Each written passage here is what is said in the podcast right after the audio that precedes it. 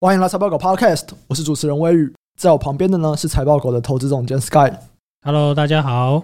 你们现在收听的是财报狗 Podcast 每周财经时事放大镜的单元哦。每个礼拜五的早上，我们都会来聊一聊这周股市的重大消息、各个产业的趋势，以及分享我们的看法。那今天呢，我们大部分的话题都会围绕在这个 Apple Event 上面啊。他们新推出的 MacBook Pro 做了蛮大的改版，而且其实这个跟 Apple 过去几年的政策蛮不一样的哦。Apple 从二零零五之后，他们就是不断的在砍东西，然后我把光碟机拿掉啊，我把 SD 卡槽拿掉啊，我把 HDMI 拿掉啊，那现在全部都加回来了，大师兄都回来了。哦，我感受到一股这个果粉们欢欣的那个。我们会来聊一下这件事情。那在这之前呢、啊，我们先来回复一下听众的留言。就是上周五，很多听众留言说声音的大小声不平均啊，这应该是近期最热门的留言。对，因为这一期我没有去调整那个。通常啦，我们剪辑师给我档案之后，我都还会再调整一次声音的平衡。上周五因为比较偷懒就没有，其实上周三五都没有，马上就被灌爆留言。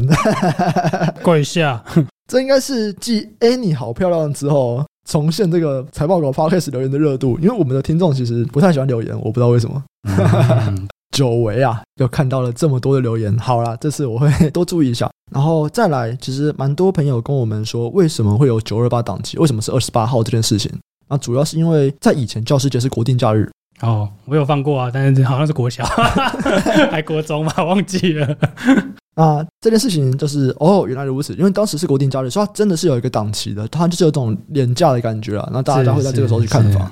对啊、所以我们现在已经这已经不是假日了，所以比较无法理解。比较有熟悉以来啦，对不对？就已经是周休二日了，只能怪我们这个出生稍晚了，对。哎，周休二日是什么时候啊？一九九八年。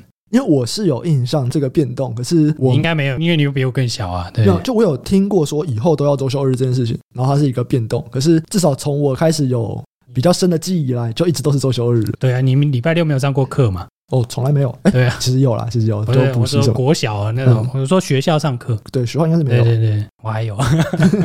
真的哦，以前礼拜六要上课。要啊要啊要。国小要上啊，我那时候国小啦。哇，这样很不开心哎。国小没差吧？闹差，根本没感觉。好，那所以接下来我们就来聊一下这周主要的大事情，就是 Apple Event。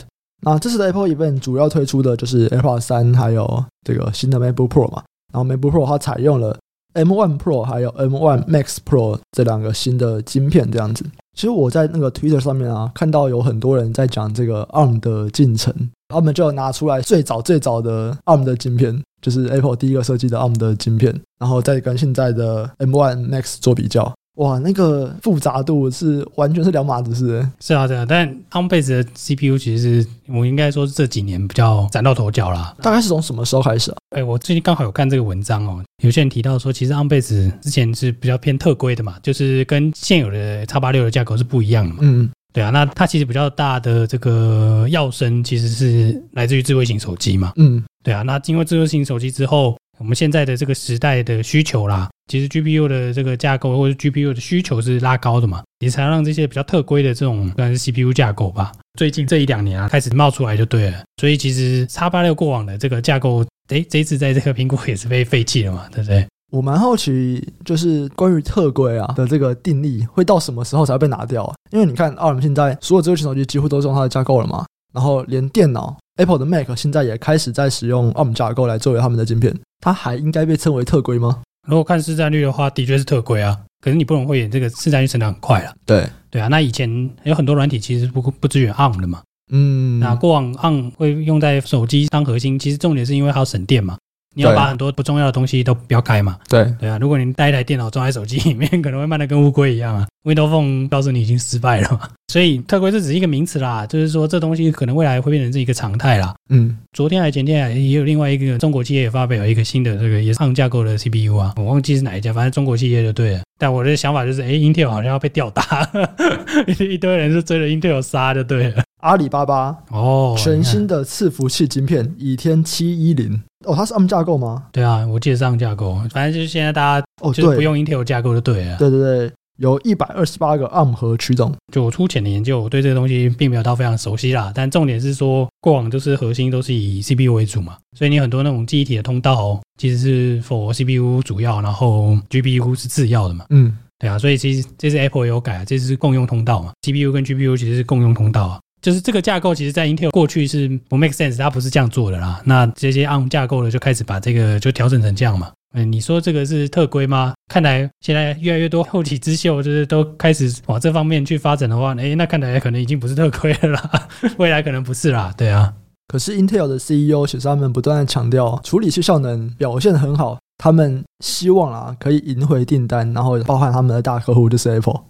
其实 Apple 的策略一直明确啊，就是核心就靠自己做嘛，核心那颗晶片啦，对啊，其他东西要放给别人嘛，掌握一个东西在手上这样子，对啊，所以我是觉得 Intel 这个东西是你说要拿回来赢回来，这个我觉得看起来是口号吧，毕竟它的这个晶片都出第二代了，它讲出来被很多人呛啊，大家一定呛爆它了，因为毕 毕竟这个至少看起来短期，除非 M1 晶片大失败啦，不然这个转回去的机会不大嘛，对不对？可是以目前来看，M1 晶片的表现很不错诶，大家的反应也都非常好。不是啊，他这次很呛诶，他他是放那个耗能啊，跟放那个效能的，那个，他拿那些来比。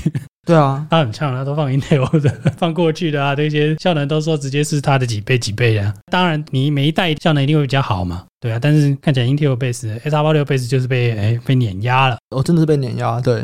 而且我身边换的人评价也都非常好。我看这个 iPad 换的那个，好像大家评价都不错呢。对啊，对啊，速度是非常快了。对啊，那这边关于一些硬体上面的影响，因为台湾的公司主要都还是在做相关的硬体嘛。关于硬体上面的影响，我们可以看到什么东西吗？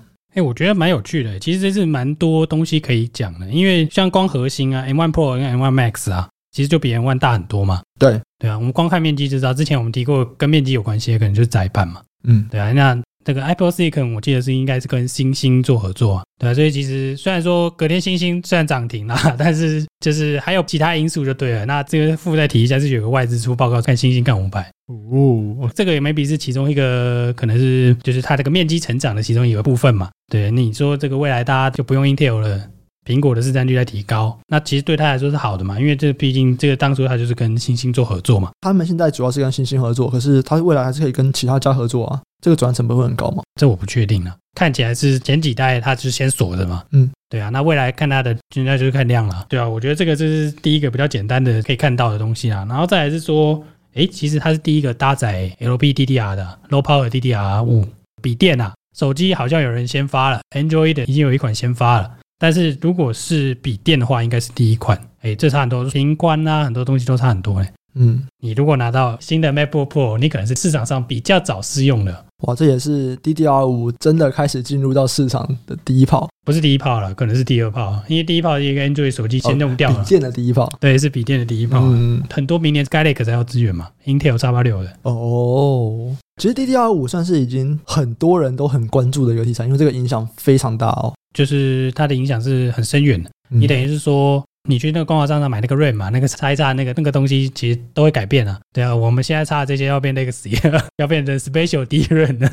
如果有人对 DDR 五很熟悉的话，其实我们是蛮想要聊一聊的，因为它真的是影响的范围实在是太大了。不管是在公司的供应端，还是在下游的比较终端消费品的东西，它的影响都非常非常大，而且牵扯到的公司变动其实也非常多。对，三星啊、海力士啊、MU 的美光嘛，不光这些公司啦，就是因为它这次变动的架构变动是大，架构上的改变、硬体上的改变，那会让就是我觉得供应链会有一些翻转吧。对，算是一个改朝换代，旧的领导者到底还能不能够持续领导呢？还是可能会有一些地方被瓜分？每次这种只要有改朝换代的机会，其实都真的非常值得去认真研究，因为很有可能就会有新的一个以前不怎么样的公司，但是就会在这边吃到一块不小的饼。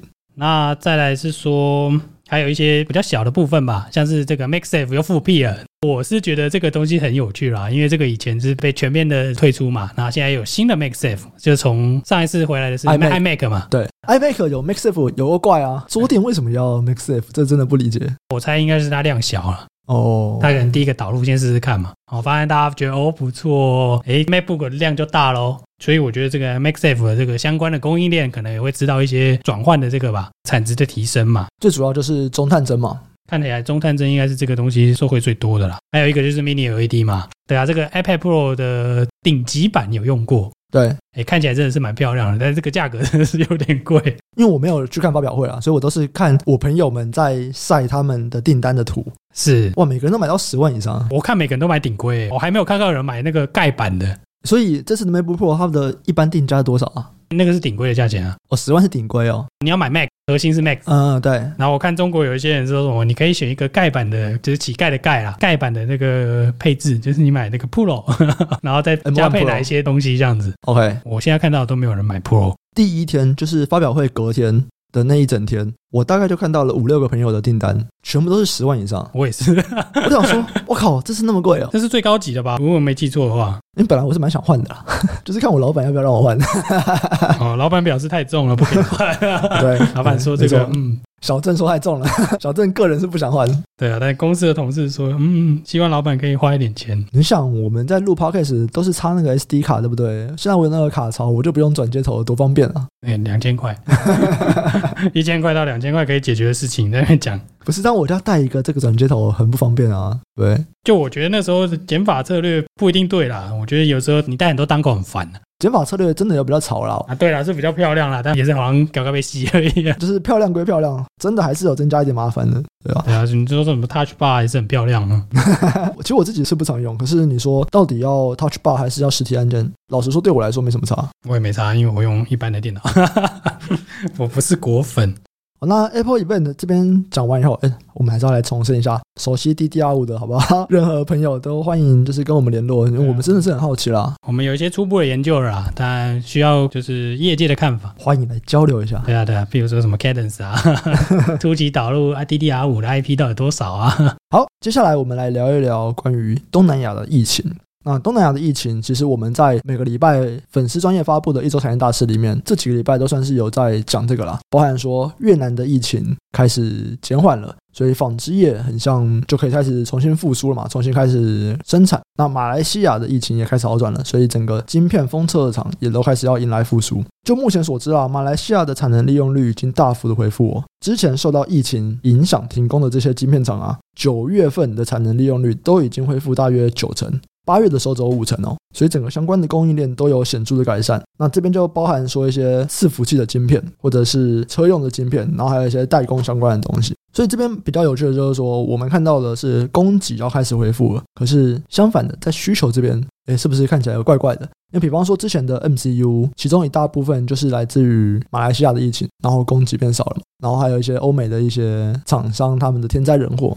那现在啊，其实整个供应链都已经慢慢的在恢复供给了，可是我们似乎会看到，哎，需求没有这么高。这看起来是这个供给恢复的时间，就是哎，需求开始转弱了，错过了也不算错过了，毕竟车用需求还是不错的，嗯，对，只是比较偏一般消费性的这个 MCU 看起来掉的速度是蛮快的，对，尤其是十月的这个价格，可以说是这个 南向列车相当的迅速啊，开得非常快，可能是高铁级了。你刚刚提到车用的 MCU 状况还是不错。对啊，今天其实这个我们以前提过嘛，三月的时候不是有一些公司就会消除啊，对，对啊，然后又有什么飓风啊、德州冰风暴啊，对，各种的这个供给失调啦，嗯，对啊，那其实是真的影响到终端造车的这些企业嘛，那他们没有办法出货。那现在看起来，你从他们的法说或者年报，就看到他们其实都说他们产能恢复了。嗯、那你看马来西亚这个，哎，你是说设备烧坏掉了，你可能要买设备嘛？对啊，但国家停工，你可能没办法。问题是现在整条供应链看起来是比较顺的。所以有越来越多的机构啊或协会就是讲说，哎，其实真的车用是没缺了。这几天有提到这个消息，是说工信部也是觉得车用的一些晶片是没有在缺了。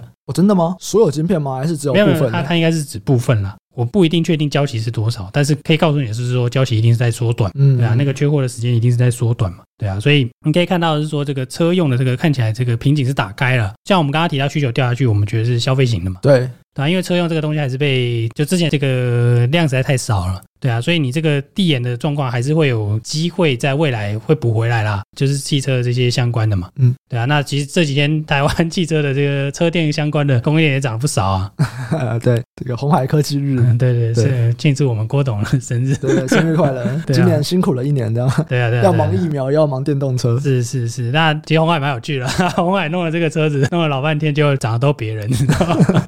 其他车电相关涨爆了，然后一人送一根，然后结果他的供应链红海啊、红准啊，反而没办法，他们太大了。其实我们前几天在讨论那个一周产业大事的时候啊，我也有问 Sky，在我们一周产业大事里面只有写到，根据目前的消息指出啊，整个车市的销售不好，主要还是来自于供给那边没有办法出比较多的货。可是只要供给一拉上来，他们是马上可以卖掉的。就是目前的销售的问题，并不是在需求不振，而是在于说供给太少。那我们现在也知道了。整个车用的比较紧的晶片开始慢慢的缓解，所以接下来车子他们可以开始做比较多。然后我有问 Sky 说，哎，所以接下来做比较多以后，真的能够全部卖掉吗？然后 Sky 前几天说他觉得没问题。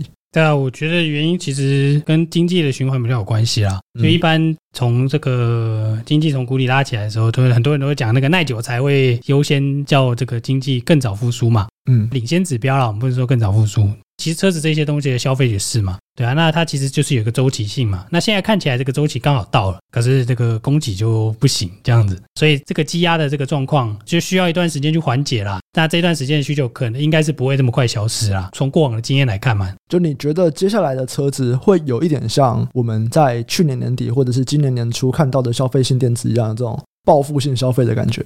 就不太像哎、欸，比较像房子吧。哦，房子，美国房市嘛，对不对？就一直都供给不足嘛，所以现在你弄出来就卖掉，弄出来就卖掉啊。对，对啊，所以我觉得会比较像，而且性质也比较像啊，因为那个东西是比较耐久材嘛，会放比较久的。那个需求跟你那个电脑一天没买不会怎么样，这不一样的概念就对了。我自己是这样看啦。所以如果我们以半年来看的话，你还算是蛮看好汽车相关东西。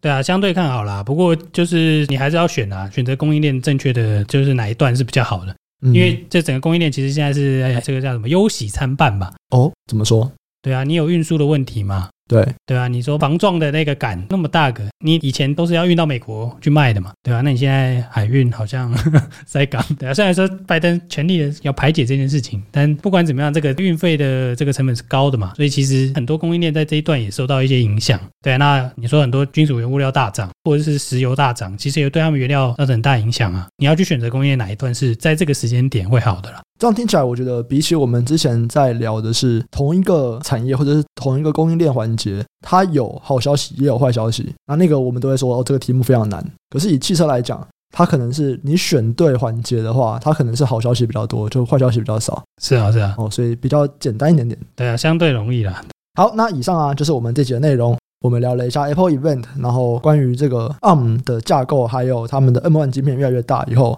可能会有哪些公司会受惠嘛？然后还有他们的一些其他的变动，像 Low Power D D R 五、Make Safe，然后 Mini LED。接下来我们也聊了一下马来西亚的疫情，然后关于车用电子的相关状况。啊，喜欢的听众朋友啊，记得按下订阅，并且分享给你的亲朋好友。如果有任何问题或回馈，都欢迎留言告诉我们，我们会不定期在 Podcast 中回答留言区的问题。如果想要找平台讨论投资问题的啊，也可以上 Facebook 搜寻财报狗智囊团，这是我们的 Facebook 社团哦。我们也会不定期在社团中分享我们的看法，还有 Podcast 的延伸讨论。那我们这集就先到这边，下集再见，拜拜，拜拜。